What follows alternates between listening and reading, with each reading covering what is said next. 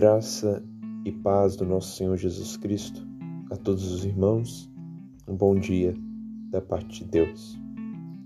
Abomináveis para o Senhor são os perversos de coração, mas os que andam em integridade são o seu prazer. Esse versículo ele é muito profundo porque começa com essa expressão abomináveis. Também pode significar é detestável, repelir com horror, odiar.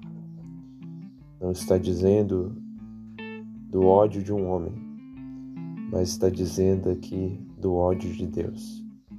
Por quem? Pelos perversos de coração.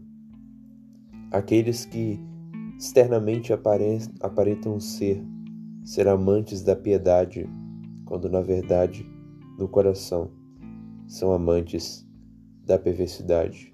É possível ser totalmente zeloso aos preceitos externos da religião, demonstrando boa conduta, honestidade, sinceridade, mas escondendo no coração a vaidade, o orgulho, a ganância, a imoralidade. Repito, uma pessoa pode ser extremamente zelosa nos preceitos externos da religião e possuir um coração extremamente perverso. Perversos de coração, intenções corrompidas, intenções depravadas. Quem guarda isso no seu coração diante de Deus é abominável, Deus o reprova, Deus demonstra sua ira.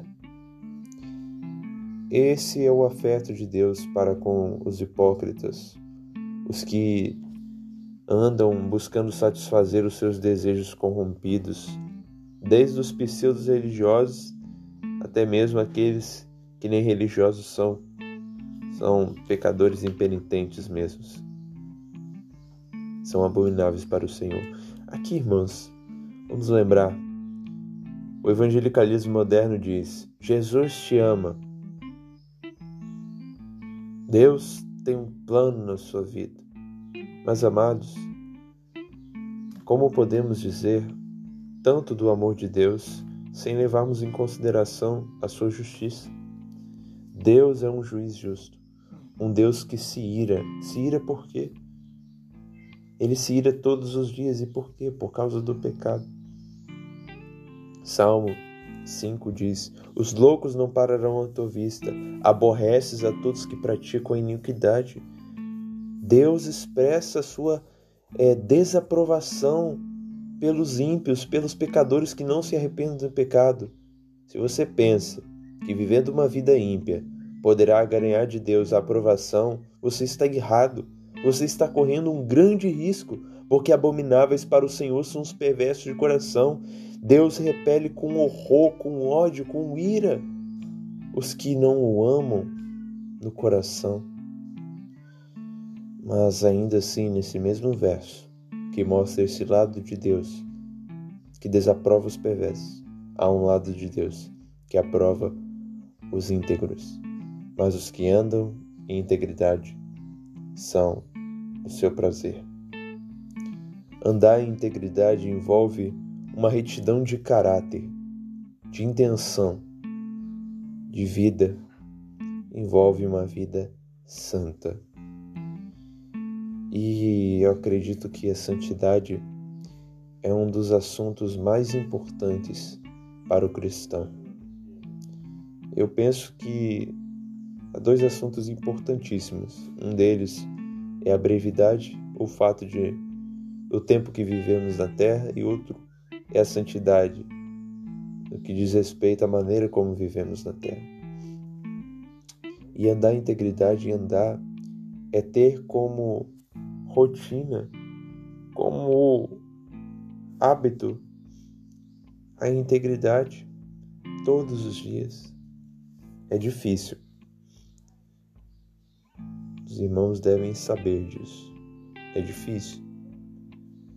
Você no, no seu privado sabe o que eu estou dizendo. Porque há um princípio perverso também em nosso coração.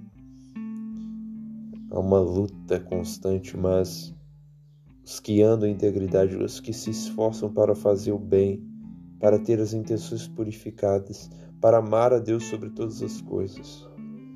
Esses são o prazer, a alegria do Senhor. Como está o seu coração, irmão, irmão, irmã? Está acolhendo desejos perversos, ímpios, desagradáveis aos olhos de Deus? Ou está buscando renunciar a tais desejos para uma completa união com o Senhor, comunhão com Cristo, Espírito Santo. Deus ilumine a nossa mente, Deus converta dia após dia nossos hábitos, coração, para que possamos alegrar, alegrar o coração dele. Os que andam em integridade são o seu prazer. Deus nos abençoe. Em nome de Jesus. Amém.